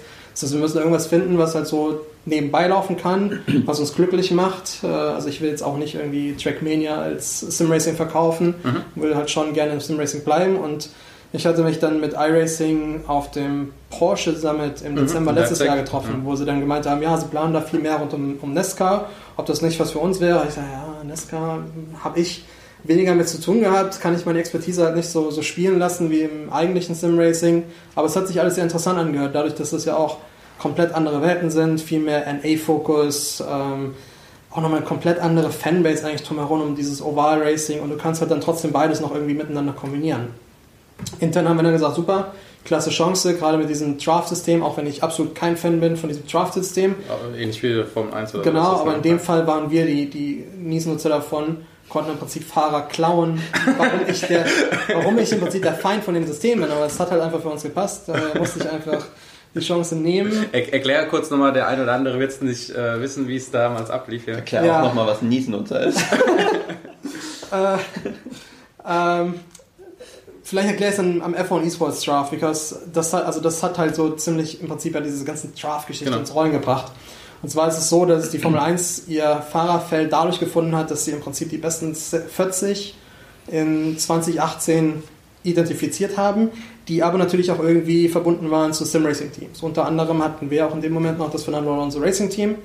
Ähm, und unsere Fahrer hatten sich natürlich für den Pro Draft qualifiziert, weil F1 Esports halt einfach die biggest competition in dem Moment war. Mhm. Jeder, jeder Sim-Racing, der irgendwie was mit E-Sports zu tun hatte, wollte daran teilnehmen und wir haben gesagt, wir können es halt denen auch nicht einfach wegnehmen. Also wir müssen es den Fahrer erlauben. Das heißt, es gibt entweder die Welt, in der du ein Sim-Racing-Team hast und deine Fahrer ziehen lassen musst, oder du versuchst irgendwas Eigenständiges zu schaffen, sodass du davon auch profitierst. Dadurch ist halt diese Idee gekommen, aus Fernando Alonso Red Bull Racing zu machen. Wir haben früher noch mit Red Bull gesprochen darüber, wie das bei denen überhaupt aussieht, weil diese ganzen Formel 1 Teams wurden ja auch gepusht, Mhm. überhaupt Sim-Racing oder E-Sports zu machen. Das heißt, die waren auch komplett neu und haben natürlich händeküssend äh, die Chance angenommen, mit, mit Experten zusammenzuarbeiten, um wirklich ein Winning-Team am Ende des Tages zusammenzustellen. Ähm, ja, und das ist halt der Konflikt, den zumindest ich damals auch hatte, dass du Fahrer in einem richtigen Sim-Racing-Team hast, die dann aus diesem Team rausgerissen werden, um halt für irgendwelche neuen Teams zur Verfügung zu stehen. Und so sollte ein Markt eigentlich nicht funktionieren. Äh, mittlerweile hat sich der von eSports Pro Draft so ein bisschen etabliert, wirklich auch als Amateurschiene, wo eher dann die Amateure äh, ihre Bühne haben und wir wirklich auch No-Names, klingt böse, aber wirklich unbekannte Fahrer picken können. Dafür ist es gut, aber für diesen ersten Draft war es auf jeden Fall ein großer Shake-up für die ganze Community, weil wirklich viele Teams auseinandergerissen haben. Auf einmal wurden da Teams zusammengestellt. Äh, Mercedes war das beste Beispiel mit, mit äh, Brandon und dann Danny, der ja eigentlich Veloce war. Und Veloce hat ja dann sauber gemacht. Das heißt, du hast da wieder überall diese, diese Verbindungen, die halt überhaupt nicht passen, aber die sich mittlerweile wieder ein bisschen auflösen. Und iRacing hat dieses System aufgegriffen, weil sie im Prinzip ja das gleiche mit ihrer NASCAR Series gestartet haben. Wie mhm. du auch gesagt hast, echte Motorsportteams sind involviert, E-Sports-Teams sind involviert, auch einzelne Persönlichkeiten sind da involviert mit eigenen Teams, die natürlich irgendwoher Fahrer brauchen. Ja. Das heißt, sie haben ihren etablierten Fahrerstamm genommen, in ein sogenannten Draft-System reingeworfen und die jeweiligen Teams konnten dann nach einer gewissen Order ihre Fahrer rauspicken. Und wie gesagt, für uns war das Projekt auch ganz neu. Wir hatten keine Erfahrung mit Oval. Das heißt, diese Draft kam uns sehr entgegen und wir konnten im Prinzip dann Fahrer klauen.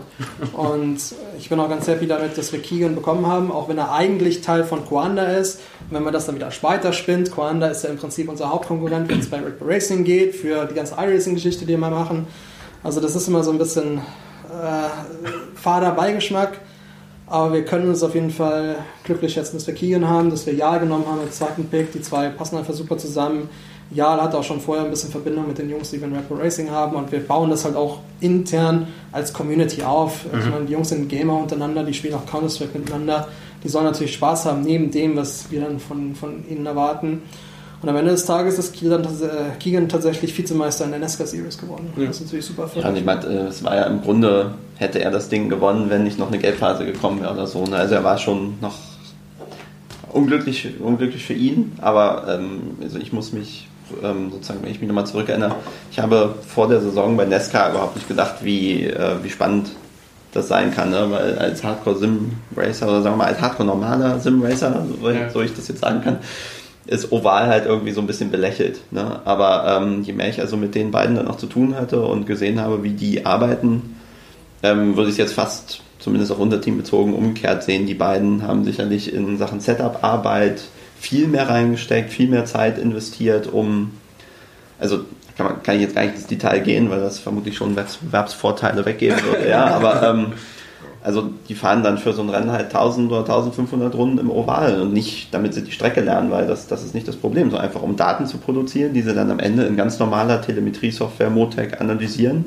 und darüber halt versuchen herauszufinden, wie sie ihr Auto für die Strecke am besten abstimmen. Und das ist wirklich extrem, extrem detailliert, was sie da machen. Und ähm, Deswegen nochmal extra Hut ab vor Keegan und Jahl, die dann eben da vorne fahren um den Titel und Keegan im letzten Rennen, glaube ich, so drei Zehntel auf das ganze Feld äh, Backup hatte in, in, seiner Rundenzeit, solange ein paar Runden vergangen sind. Mhm. Ne? Also er hatte irgendwie das Problem, die ersten paar Runden im Stint, die waren halt bei ihm nicht so schnell. Dafür, je länger der Stint wird, desto schneller wurde er sozusagen. Und ähm, deswegen war es sozusagen nur sein Pech, dass ein, zwei Runden zu lange Geld war, sonst hätte er locker, locker gewonnen, das ganze Ding. Kann, kann, ich aber mich, Entschuldigung, dass ich schon yeah. aber kann ich mich nur anschließen. Ich durfte ja dieses Jahr die NASCAR-Series von Motorvision TV kommentieren, ähm, die ja im realen Fernsehen eine Stunde vorliegt und das war mega spannend zum Teil. Ja. Gut, wir hatten halt extrem viele Geldphasen auch, ähm, gerade wahrscheinlich auch, weil das teils das Level nicht so hoch war wie gerade in den USA. Ja, ähm, aber da waren Rennen dabei, ja, die haben richtig Spaß gemacht, vor allem das Finale. wenn dann auch nochmal im letzten. Das hast du ja im Rundkurs hast du selten, dass dann in der letzten. Runde, egal, das Rennen kann ja laufen, wie will, aber es haben wir im Simracing ja selten, dass in der letzten Runde dann nochmal äh, Feuer freigegeben wird und dann crashen zwei und plötzlich gewinnt irgendjemand den Titel, den, den, du eigentlich gar nicht erwartet hast. Ne? Ja, also ich glaube, da hat also iRacing mit Nesca hat dieses Jahr viel richtig ja. gemacht und äh, sieht auch so aus, als würden sie nächstes Jahr noch mehr richtig machen. Also sie kommen, sagen wir mal, den Wünschen der Teams noch äh, mehr entgegen. Es wird noch mal ein bisschen mehr Geld insgesamt zur Verfügung gestellt. Wie, wie viel waren es jetzt? 100 insgesamt?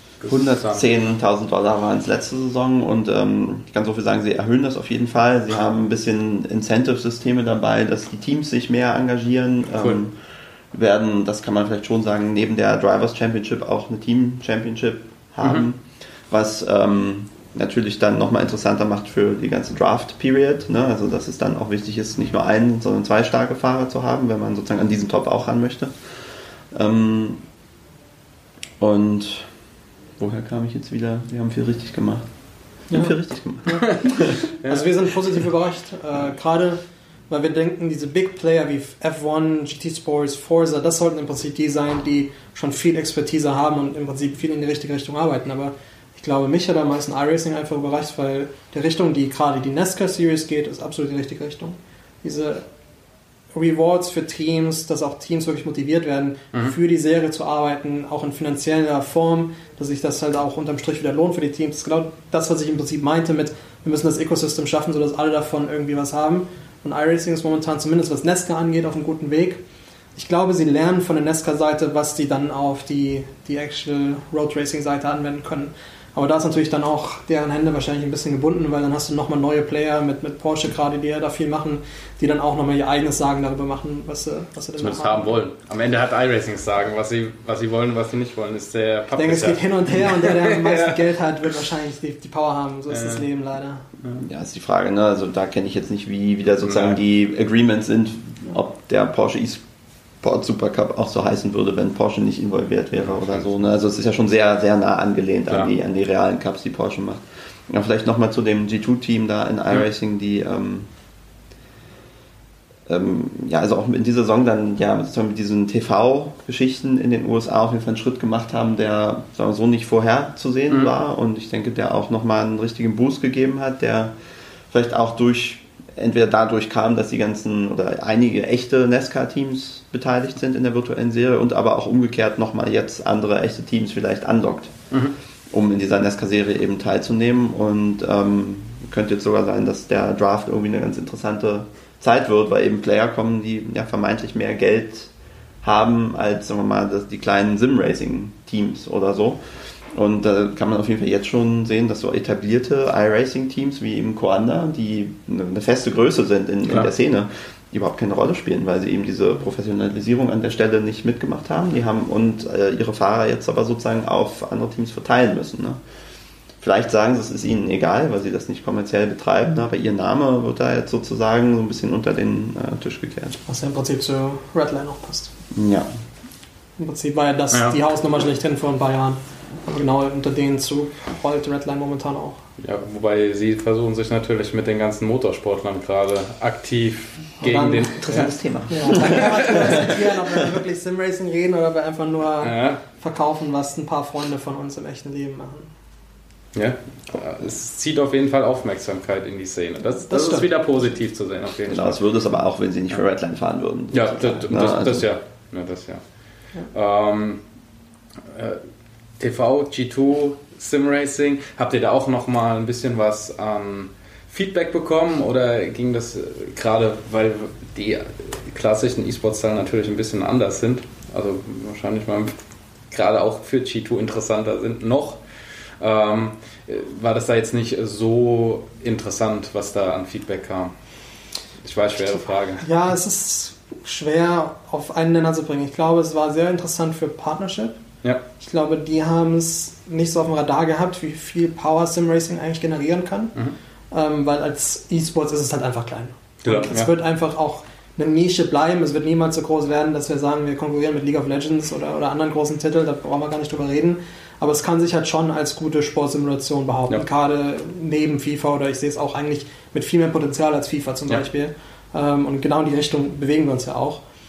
Und für gerade Partnership, die großes Interesse an Non-Endemic Brands haben, ist diese Sportschiene ein super Ast, um wirklich so diesen, diesen Entry-Point zu kriegen mhm. zu bestimmten Marken, die dann sich auch ein bisschen damit identifizieren können. Und das ist ja auch genauso mit diesen, es gibt ja so viele E-Sports-Teams, die jetzt hinter Automotive Brands her sind. Und gerade die sind so easy mit Simracing zu verbinden, dass wir dann auch G2-Events mit einem BMW oder Porsche oder wer auch immer mal zukünftig Sponsor werden könnte für G2 könnte man auch Simracing anbieten und äh, die natürlich dann auch damit happy machen. Und das gibt nochmal Chance, den Simracing-Markt auch noch zusätzlich zu boosten, weil gerade wenn die Marken da sehen, wir können coole Sachen mit Simracing machen, dann sind die natürlich auch eher bereit, da noch mehr zu investieren. Also das ist so mit das wahrscheinlich das Feedback, was ich zumindest jetzt intern bekommen habe. Extern, ich denke, Simracing hat wieder mehr Eyeballs von hundertprozentig, gerade durch F1 Esports auch viel bekommen. Mhm. Ähm, Im Mainstream E-Sport sind wir einfach noch nicht wirklich zu finden. Was aber auch geschuldet dadurch ist, wie Sim Racing betrieben wird. Kommen wir im Prinzip zurück zu dem Punkt, wie im Prinzip wir die Struktur anlegen. Und gerade F1 E-Sports hat da, glaube ich, einen Zug verpasst, die E-Sports-Teams mit ins Boot zu nehmen. Weil wenn du ein Ecosystem aufbaust, wo nur die Formel 1 Teams drin sind, wo auch nur die Formel 1 Teams dann über ihre Competition reden, dann hast du als Zielgruppe auf Social Media gerade im Prinzip auch nur die Formel 1 Fans. Du hast nicht deinen typischen League of Legends Fan, der jetzt auf einmal in der G2 Esports Timeline sieht, dass wir Simracing haben und dann gerne mal einen Formel 1 Stream verfolgt, einfach weil er es gerade gerade mal sieht. Du redest im Prinzip nur zu deiner Fanbase, die du schon in der Formel 1 hast. Und das ist unser Nutzen, weil Jetzt drehen wir den Spieß um, dass auf, einmal, genau, dass auf einmal Formel 1-Fans Interesse daran haben, dass das die, Racing-Action im Simracing eigentlich cool ist und du bringst die Leute neu rein, aber du hast es halt nicht andersrum, dass die Leute aus dem Mainstream-E-Sports Aufmerksamkeit zu F1 E-Sports oder anderen Simracing-Titeln bekommen. Gerade mit der T2-Army wäre es ja nicht verkehrt, ne? Wenn da müssen wir auf jeden Fall dran arbeiten. Ja. Ja. Also das ist ja auch so, so unbedeutend, die Army. Also ich glaube, eine Sache da im Simracing ist gerade mit diesen Playern, die aus dem echten Motorsport kommen, dass sie Gefahr laufen, zum Teil das zu wiederholen, warum sie überhaupt Simracing machen. Ja. ja. nämlich, dass sie Probleme in ihrem echten Motorsport haben. Ich weiß nicht, wie viele Leute tatsächlich den Porsche Supercup gucken, aber ich glaube, es ist wenig.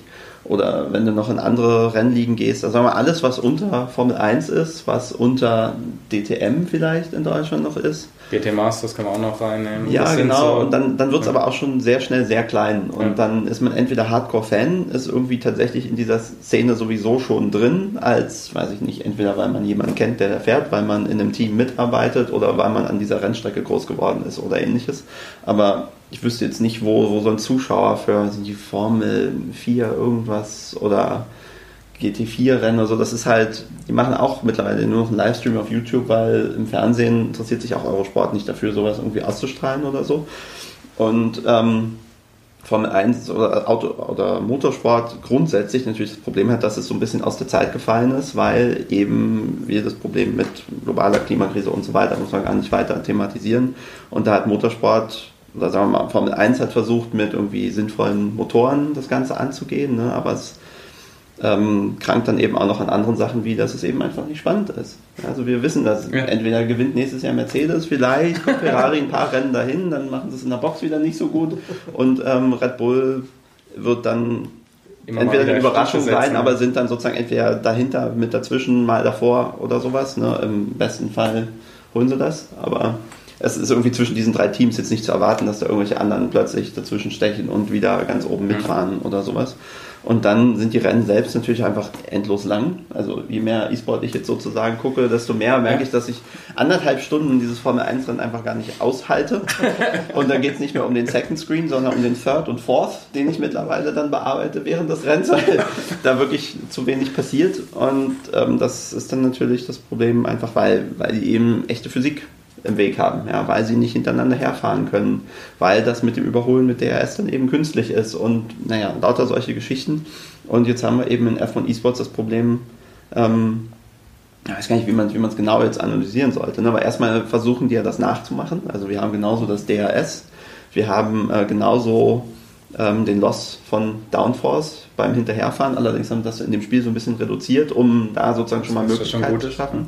Eins könnte es sein, dass sie das übertrieben haben. Ne? Also und jetzt sehen wir eben die Rennen so in F1 Esports, dass alle hintereinander herfahren, sehr viel enger als in der echten Formel 1 aber dass der auf Platz 2 sozusagen einfach nur seine Batterie spart für die letzte Runde und der vorne, der muss sie halt sozusagen die ganze Zeit aufbrauchen, um sich da überhaupt zu halten, weil er eben im Wind steht und der dahinter macht halt den Flügel flach und spart die Batterie und in der letzten Runde hat er halt einfach hat er eine halbe bis Sekunde mehr im Auto und äh, holt sich dann den Sieg. Ne? Und da ähm, müssen wir, denke ich, glaube ich, auch aufpassen, dass wir sozusagen nicht die Probleme aus dem realen Motorsport in der virtuellen Welt wiederholen, sondern haben wir nämlich nichts gewonnen, glaube ich. Ganz interessant. Finde ich ganz interessant, ja. Das ist ja auch nochmal ein Effekt. Du kannst Rennen halt, auch Software-seitens, einfach interessant machen. Und am Ende geht es um die Zuschauer. Du verkaufst nichts, wenn du keine Zuschauer hast. Das heißt, du musst die Fahrer haben, die gut performen und am Ende muss das Rennen spannend sein. Ja, deshalb, weil ja, was ich vorhin gesagt habe, ein Vier-Stunden-Rennen, das macht den Fahrern Spaß, das macht den Team Spaß, aber als Zuschauer, entweder du bist Fan, Hardcore-Fan, du fährst gerade selbst in dem Rennen und bist nicht im Auto, aber ansonsten guckst du das keine vier Stunden. Ich gucke ja auch keinen 24-Stunden-Rennstream, auch wenn da ja, gerade die besten Teams unterwegs sind. Ich gucke dann immer mal wieder rein oder lass es nebenher laufen. Aber, aber die Hardcore-Schiene sollte trotzdem immer noch einen Platz im Racing haben, weil das ja, ja, die DNA ist. Aber definitiv, wenn wir E-Sports reden, dann muss es einfach ein Produkt sein, was du halt nach außen tragen kannst. Und deswegen verstehe ich auch, warum F1 E-Sports 25% Rennen hat ja, und keine 50 oder, oder 100% Rennen hat. Ich verstehe auch, wie sie ihren Broadcast machen, das ist halt alles zack, zack, zack und nur Action pur. Ja. Aber das ist genau das, was du brauchst, um das wirklich auch nach außen zu tragen. Racing-Fans würden es auch anders genießen, aber wenn du wirklich die, die, die Aufmerksamkeit von deinem League of Legends-Fan haben willst, der muss dann in den Stream reinschauen für fünf Minuten und begeistert davon sein. Das wird dann nicht mit einer Runde Nordschleifer, definitiv. Ja, das ist ja auch gerade so ein Thema für die Big Player. Die müssen halt auch gucken, also jetzt äh, die großen ja, Stakeholder, mhm. ne, dass du halt sagst, ja, kommt drauf an, was du willst. Und wenn du halt tatsächlich auch viele Zuschauer generieren willst, du kannst beides machen, aber du wirst halt mit Action liefern. Nicht umsonst gibt es Counter-Strike, was halt kurzweilig ist, Runden und du kannst halt immer, egal noch wie du liegst, das alles drehen und es läuft halt mega. Genau, ne? da sind wir jetzt dann sozusagen in den, im Feintuning des Competition Designs irgendwie, ne? also so wie er von E-Sports eben diese 25% Rennen macht, hat dann natürlich Einfluss darauf, ähm, wie der Rest des Spiels sozusagen äh, benutzt wird. Ne? Also sie haben dann sozusagen auch die Regel aus der Formel 1, dass eben zwei verschiedene Reifensätze gefahren werden müssen, also unterschiedliche Compounds, ein harter, ein weicher. Ähm, und das Problem ist so ein bisschen, dass die Rennen viel zu kurz sind, um strategische Optionen so richtig zu entwickeln. Ne? Also da müsste man jetzt so ein bisschen drüber nachdenken, ob man nicht vielleicht ein bisschen andere Reifen in der E-Sport-Serie verwenden kann, die entweder schneller abbauen oder einen Multiplikator reinsetzen. Ja, oder es in der Runde, ja genau, also irgendwie da an den Faktoren so ein bisschen zu justieren, um eben im Rahmen dieser 25% Rennen wieder die ähnlichen Sachen aus der realen Welt auch sinnvoll erscheinen zu lassen. Weil jetzt ist der Boxenstopp zwar Pflicht, aber er hat nicht so richtig Einfluss. Ja. Mhm. Und ähm, genauso verhält es sich dann eben mit dieser Batterie und dem DRS, dass sie sozusagen genauso viel Zeit haben, die die Batterie verwendet werden darf, wie im echten Rennen, wo sie eben das über anderthalb Stunden verteilen oder sich einteilen oder sowieso für sich fahren und gar nicht gegen den anderen oder so. Und äh, im E-Sport ist es dann eben so, dass da, die sind alle ultra nah beieinander. Ja, diese Qualifying in Monster waren, glaube ich, Top 10 in anderthalb Zehnteln oder so. Ja, also das ist, ja, da, da gibt es dann sozusagen nicht mehr viel Spielraum. Ne? Und ähm, da muss man dann, denke ich, sozusagen, wenn man jetzt bei diesen 25 Prozent bleibt, muss man sozusagen auch die restlichen Faktoren irgendwie daran anpassen. Müsste man jetzt eben, eben im Detail sehen, was sinnvoll ist, um ähm, das sinnvoll zu transportieren. Also es gibt da auf jeden Fall noch Bedarf, was zu machen. Spannend, sehr, sehr spannend. Ähm, Gerade nochmal zu G2 wie intensiv wird das in den nächsten Jahren gefühlt laufen. Ne? Also man kann nie in die Zukunft schauen. Äh, auch der Konflikt gerade jetzt mit Red Bull, der dann zwangsläufig steht. Also es wird kein Roadkurs-Team vorerst geben. Ähm, aber zumindest in iRacing nicht oder da, wo Red Bull unterwegs ist. Ähm, wie wichtig ist das Thema aber grundlegend? Das hatten wir ja schon. Es ist interessant. Nesca ist interessant. Dann ist ja der Gründer von G2 auch noch ein bisschen motorsportaffin, was ja auch nicht verkehrt ist. Ähm, ja, wie, wie, seht ihr das, wie wird das in der Zukunft laufen und wo seht ihr generell das Simracing nochmal so in den nächsten Jahren? Ich meine, so wie du schon sagst, ist schwer vorauszusagen. Hm. Ich meine, wenn wir das voraussagen könnten, wären wir mal einiges schlauer und könnten dementsprechend planen, auch was Business wär's. angeht. Ja. Ähm, ich glaube, zumindest Gefühl heute, Sim Racing wird weiterhin DNA von G2 sein. Mhm. Ich glaube, Carlos ist als CEO auch sehr happy, dass wir damals den Schritt gegangen sind und hat natürlich dann auch mit Fernando einen großen, großen Snowball äh, äh, gehabt. Spanier unter sich. Genau, was er natürlich auch als G2-Marke dann verkaufen konnte und jetzt mit Red Bull Racing zusammenzuarbeiten, ist natürlich auch eine Hausnummer, die man als E-Sports-Team gerne hat. Äh, wir werden natürlich den Fokus weiterhin auf das Red Bull Racing Projekt legen, weil das im Prinzip unser, unser Service ist, den wir da äh, leiten und äh, die Major Competitions im Prinzip mit dem Team abdecken. Äh, G2-mäßig sehe ich das Team eher so als zweites Standbein. Ähm, vielleicht kannst du es so ein bisschen vergleichen als Academy-Team, dass okay. wir das Torossa sein werden für das Red Bull Racing Team. Vielleicht geht es in die Richtung, sodass du auch beide Teams mal auf einer Strecke gemeinsam siehst. Ähm, grundsätzlich haben wir bisher gesagt, wir wollen eigentlich Interessenkonflikte vermeiden, weil mhm. es ist einfach schwer zu managen und sollte eigentlich auch im Simracing keinen Platz haben, auch wenn das nochmal ein ganz anderes Thema ist, was auch sehr tief gehen kann. Ähm, wir, also für G2 macht es halt nur Sinn, irgendwo dann reinzuspringen, wenn es sich wirklich für uns lohnt. Und das ist halt eher businessmäßig betrachtet. Es ist zwar schön und gut, Fahrer zu haben, die für uns fahren, aber wir wollen auch nicht einfach Fahrer ins Team nehmen, wenn wir denen auch nichts leisten können. Mhm. dann können sie auch irgendeine andere Marke joinen und, und müssen nicht unbedingt G2-Athlet sein. Es muss halt schon irgendwie diesen speziellen Charakter haben, auch bei G2 zu sein. Und ich denke, das haben wir jetzt mit dem Nesca-Team auf jeden Fall, das werden wir auf jeden Fall weiterführen. Da sind wir sehr happy mit. Und wenn sich dann andere Chancen ergeben, wir hören so ein bisschen hinter Race Room eventuell, dass das also interessant sein könnte, wenn Red Bull sich da vielleicht nicht expandieren will, weil man alles auch Schritt für Schritt nehmen möchte. Und ich glaube, Red Bull, da wäre als nächstes interessant, eher in die Gran Turismo-Schiene zu gehen. Und wenn es dann irgendwo anders was öffnet, das wäre dann halt so ein Standbein, wo wir sagen könnten, okay, die Lücke könnten wir mit dem G2-Team füllen. Und dann könnte man in Zukunft immer noch darüber denken, ob das vielleicht dann die Academy ist und später irgendwann Red Bull Racing wird, ob wir das eigenständig als G2 betreiben unterm Strich kommt es wahrscheinlich alles immer so ein bisschen auf Geld drauf an und halt die Business-Perspektive Business. hinter, hinter der Entscheidung. Definitiv. Was Danny sagt. Weil du kennst die Fahrer. Also ich schließe mich dem Vorredner an. Ja. Nein, also äh, ja, wenn, wenn, wenn, ich noch was ergänzen muss, dann würde ich vielleicht darüber sprechen, was, was so Entwicklungsperspektive nicht auf Seiten der Teams ist, sondern Seiten der Fahrer. Ähm, ich hatte es vorhin schon mal angeschnitten, dass die alle sehr jung sind bei mhm. uns und ähm, sind alle verdammt schnell. Mhm. Ja, also da muss man sich überhaupt keine Sorgen machen. Die fahren eventuell auch mit schlechterem Equipment genauso schnell und mit dem schlechteren Setup genauso schnell und trotzdem um den Titel. Und aber um sozusagen als Gesamtpaket Sim-Racer zu funktionieren, gibt es auch immer noch ein paar Baustellen, die sie so machen können. Das eine ist eben Setups besser verstehen, im Zweifel sich einfach mit Mechanik von Autos eben auseinanderzusetzen.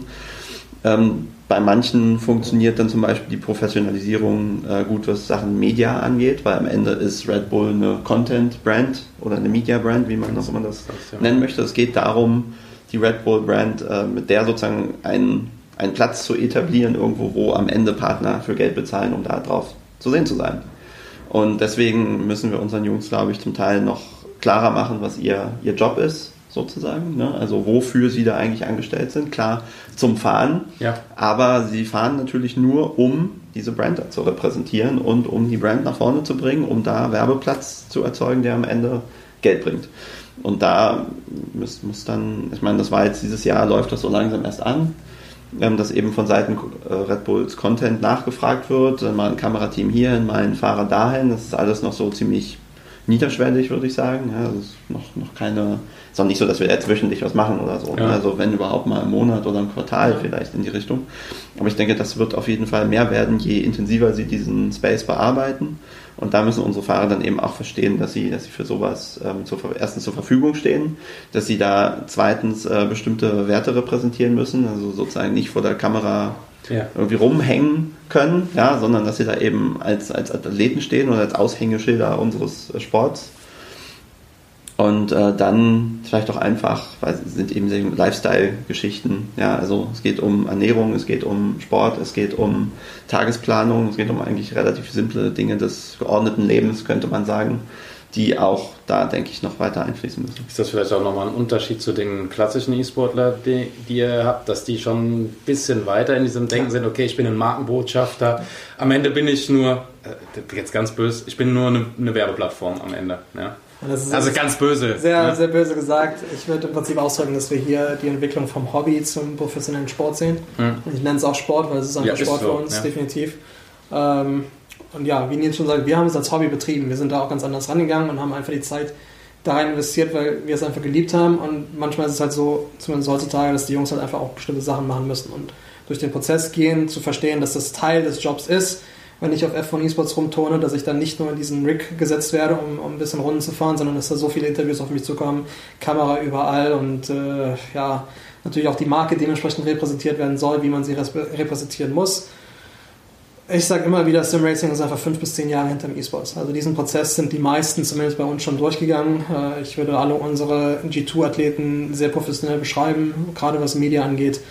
Die sind gewohnt, ja. die sind gewohnt, dass das halt unser Videographer Charles im Prinzip Schatten der Spieler ist okay. und mit der Kamera über hinterherläuft. Ähm, die wissen auch ganz genau, wie man Marken, auch wie Red Bull und, Logitech halt repräsentiert, dass man auch nur diese Hardware dann verwenden kann. Ähm, also das ist noch ein Prozess, wo wahrscheinlich viele Simracer durchgehen müssen, wo zumindest die, die das jetzt dann professionell angehen. Ähm, aber es gehört einfach dazu. Das ist halt Teil des, des Sports, den wir machen und Teil des, des professionell werden. Ja, schöne Schlussworte. Ich glaube, die nehmen wir jetzt als Schlusswort. Ich weiß gar nicht, wie lange das jetzt schon läuft, aber ich glaube schon ein paar Minuten.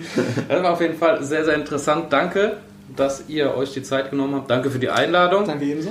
Danke, dass ihr unsere Message rüberbringt. Ja, ja ich bin bei 99 Prozent, vielleicht sogar bei 100 Prozent voll dahinter. Also auch gerade dieser Weg zur Professionalisierung. Ähm, dieses Thema, ja, du bist halt ein Brand, du musst auch was dazu machen, wir, nicht so da hängen, auch ein ganz wichtiges Thema. Das ist halt für die Szene auch nicht so optimal. Ne? Wenn einer der klassische Nerd ist, aber wir sagen, hey, wir sind halt keine Nerds in dem Sinn, sondern du hast Ernährung, die du beachtest, du hast Sport, den du machst. Ja. Ja, ich meine, im Zweifel geht es jetzt bei dem Simracing dann mal um so Content, dass man, ähm, was weiß ich, also ich spinne jetzt rum, ja, ich habe das noch nicht gemacht, aber vielleicht kommt es mal, dass dann Red Bull mit Partner Honda oder Aston Martin ein Event macht und sagt so, wir wollen einen der Simracer, der fährt das Auto und wir setzen dann Leute rein und während sie fahren, sagt er ihnen, dass er nur am Computer fährt oder sowas, ja. Und dann einmal die Reaktion der anderen sehen. Yeah. Erstmal, wenn er hört, äh, Moment, der kann das gar nicht. Und dann merkt er aber auf der zweiten, ja doch, der kann das. Ne? Ja, das, das, das ähm, so, und da kannst du natürlich keinen reinsetzen, der jetzt so, sagen wir mal, der Stereotype ja. so gar nicht vorhandene Gamer ist. Ja, eben. Ja. Ähm, das wäre natürlich schon gut, wenn die auch sprechen können mit Leuten und interagieren und ja. irgendwie gepflegt aussehen und so. Dann hat das natürlich alles mehr Wert, als, als wenn das nicht so wäre. Markenbotschafter am Ende. Wie jeder Sportler. Ja, ich würde sagen, damit nochmal vielen Dank für die Einladung. Hat richtig Spaß gemacht und ich hoffe, den Zuhörern, denen, die es auf YouTube anschauen oder auf Facebook, denen gefällt das Ganze auch. Danke euch. Sehr gerne.